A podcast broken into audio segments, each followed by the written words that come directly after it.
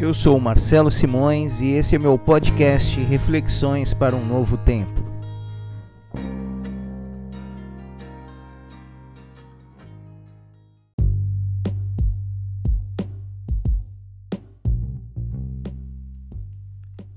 Por que sofremos? Por que estamos passando por essa situação de pandemia?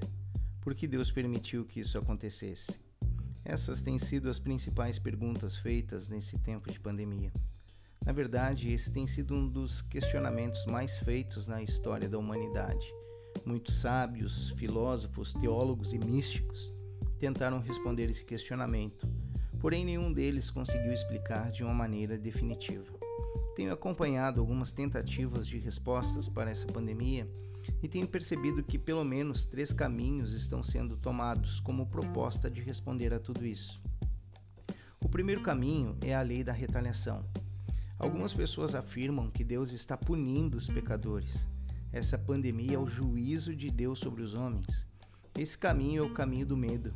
É tentar fazer as pessoas se voltarem a Deus pelo medo do castigo ao invés do amor. Esse é um caminho muito perigoso, pois quando cumprimos uma regra somente por causa do medo do castigo, a relação que é construída não é a de pai e filho, mas de oprimido e opressor. O segundo caminho que as pessoas têm tomado é o fatalismo são aqueles que acreditam que o que tiver que ser será. Você certamente conhece alguma pessoa que pensa que não é necessário tomar as devidas precauções para se proteger do Covid-19, porque dizem que quando chegar a hora vamos morrer de qualquer forma. Por trás dessa afirmação, há a teoria de que o nosso destino foi traçado antes mesmo do nosso nascimento e que nada pode mudá-lo. O fatalismo ou destino significa isso há um futuro que é inalterável pela frente, e isso está acontecendo porque Deus quis, então devemos nos conformar e aceitar o nosso destino. Isso é conformismo. Se já estava determinado que seria, então não cabe a nós questionar, somente aceitar. O terceiro caminho que estão tomando é o de lavar as mãos, se isentar de tentar responder, se omitir, fingindo que nada está acontecendo, desconversando, continuando as, a vida como ela é, falando sobre as questões banais da vida, sem tentar buscar sanar as, in, as inquietações dos corações das pessoas. Eu tenho aprendido que existem questões na vida que realmente nós não teremos respostas, pois a fé não pode existir sem a dúvida, pois sem a dúvida teríamos a certeza, e a certeza não está relacionada com o campo da fé, mas sim com o campo das ciências. Mas também tenho aprendido que muitas vezes as perguntas que estamos fazendo estão erradas. Por isso, ao invés de tentar responder sobre a razão do sofrimento e falhar miseravelmente, eu quero compartilhar um quarto caminho que nasce de uma pergunta diferente, que é: o que Jesus falou sobre o sofrimento? E para isso, eu vou compartilhar com você o texto de Lucas 13, de 1 a 5, que diz assim: por essa época, Jesus foi informado de que Pilatos havia assassinado algumas pessoas da Galiléia enquanto ofereciam sacrifícios. Vocês pensam que esses galileus eram mais pecadores que todos os outros da Galiléia? perguntou Jesus. Foi por isso que sofreram? De maneira alguma. Mas se não se arrependerem, vocês também morrerão. E quanto aos dezoito que morreram quando a torre de Siloé caiu sobre eles?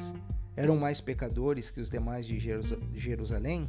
Não, eu volto a lhes dizer: a menos que se arrependam, todos vocês também morrerão. Nesse texto, Jesus falou de dois episódios que os comentaristas bíblicos afirmam que tiveram uma grande repercussão na comunidade judaica. O primeiro relato é sobre Pilatos ter matado um grupo de judeus que estava no templo oferecendo sacrifícios a Deus.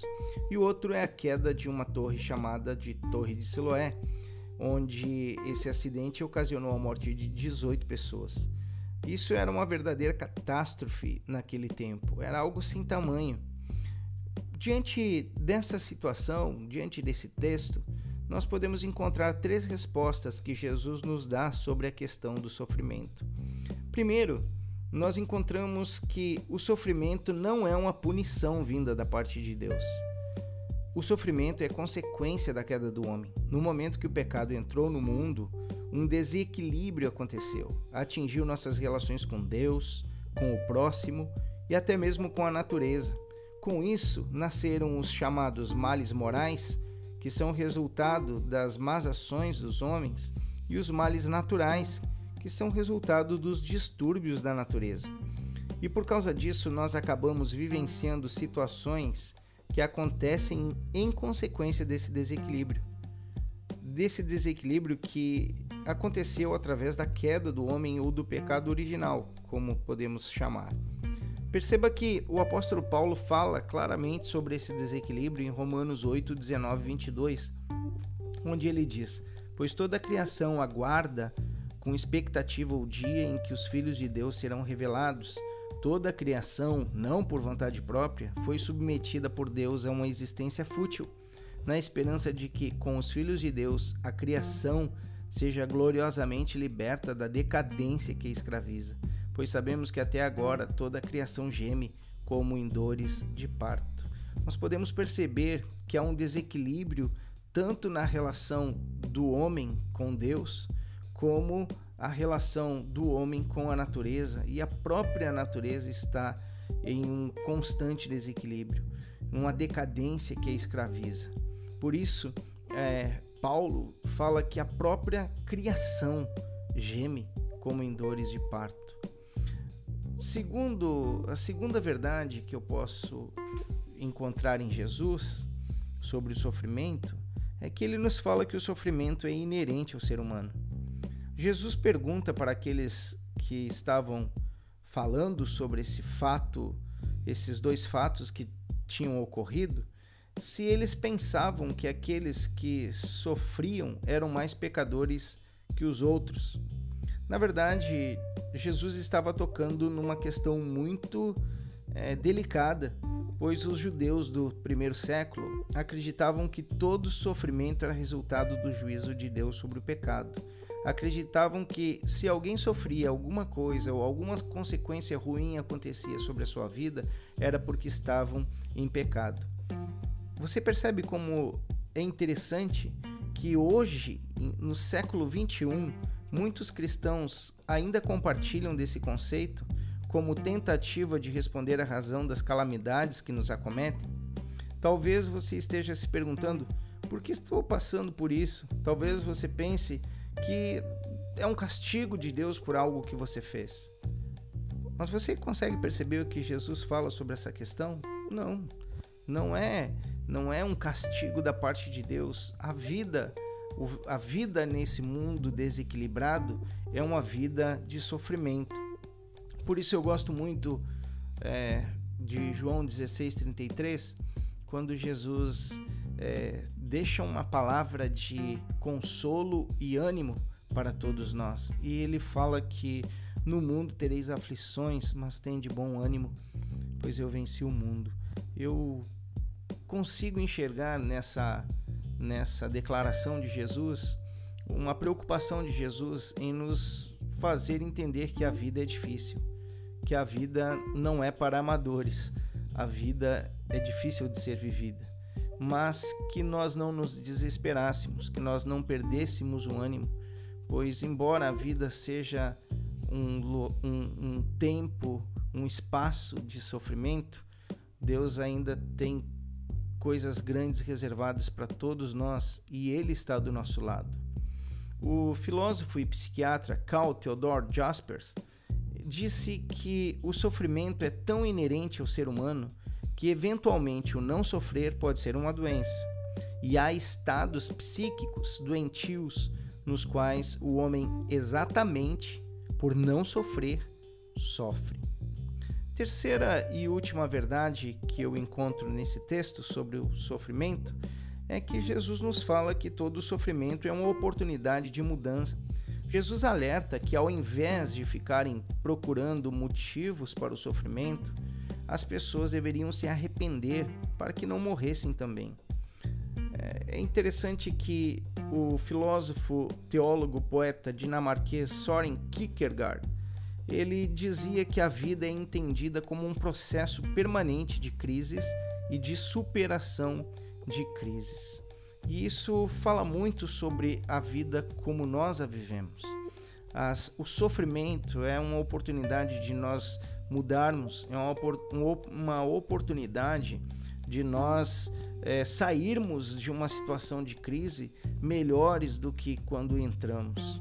O, o teólogo Leonardo Boff ele escreveu um artigo muito interessante chamado Para Entender o Fenômeno da Crise, onde ele diz o seguinte: a crise representa purificação e oportunidade de crescimento. Não precisamos recorrer ao, idi ao ideograma chinês de crise para saber desta significação.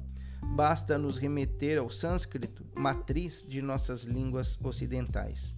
Em sânscrito, crise vem de kir ou kri, que significa purificar e limpar. De kri vem crisol, elemento com o qual limpamos ouro das gangas, e acrisolar, que quer dizer depurar e decantar.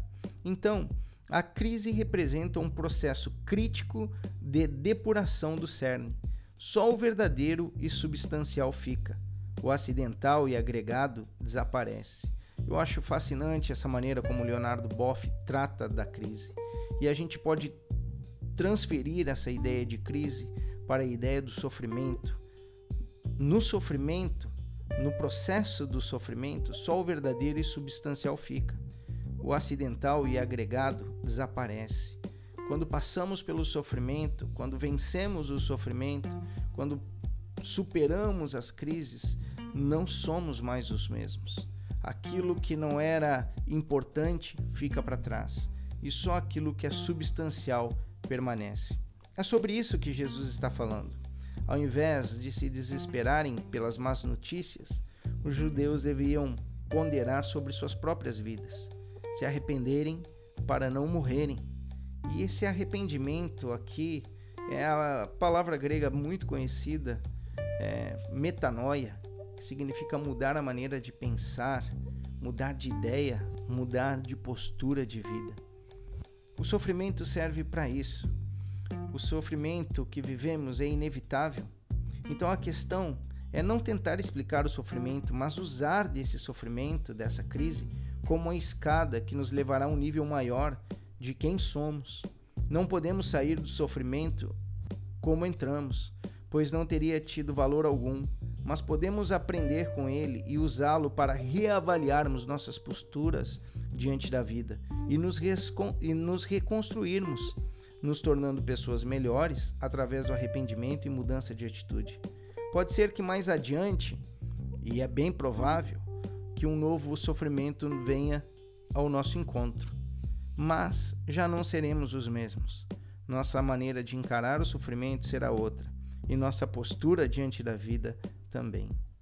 Que Deus nos abençoe, que Deus nos ajude a encarar os sofrimentos, sabendo que Deus está do nosso lado e sabendo que o sofrimento ele não é algo que só atinge a nossa vida para nos derrubar, mas o sofrimento ele também pode ser usado para nos levar a um nível maior de quem somos, a um momento melhor do que somos. Então, que o Senhor nos ajude a passar pelo sofrimento, a olhar para trás e dizer que saímos melhores do que quando entramos nele. Um abraço a todos.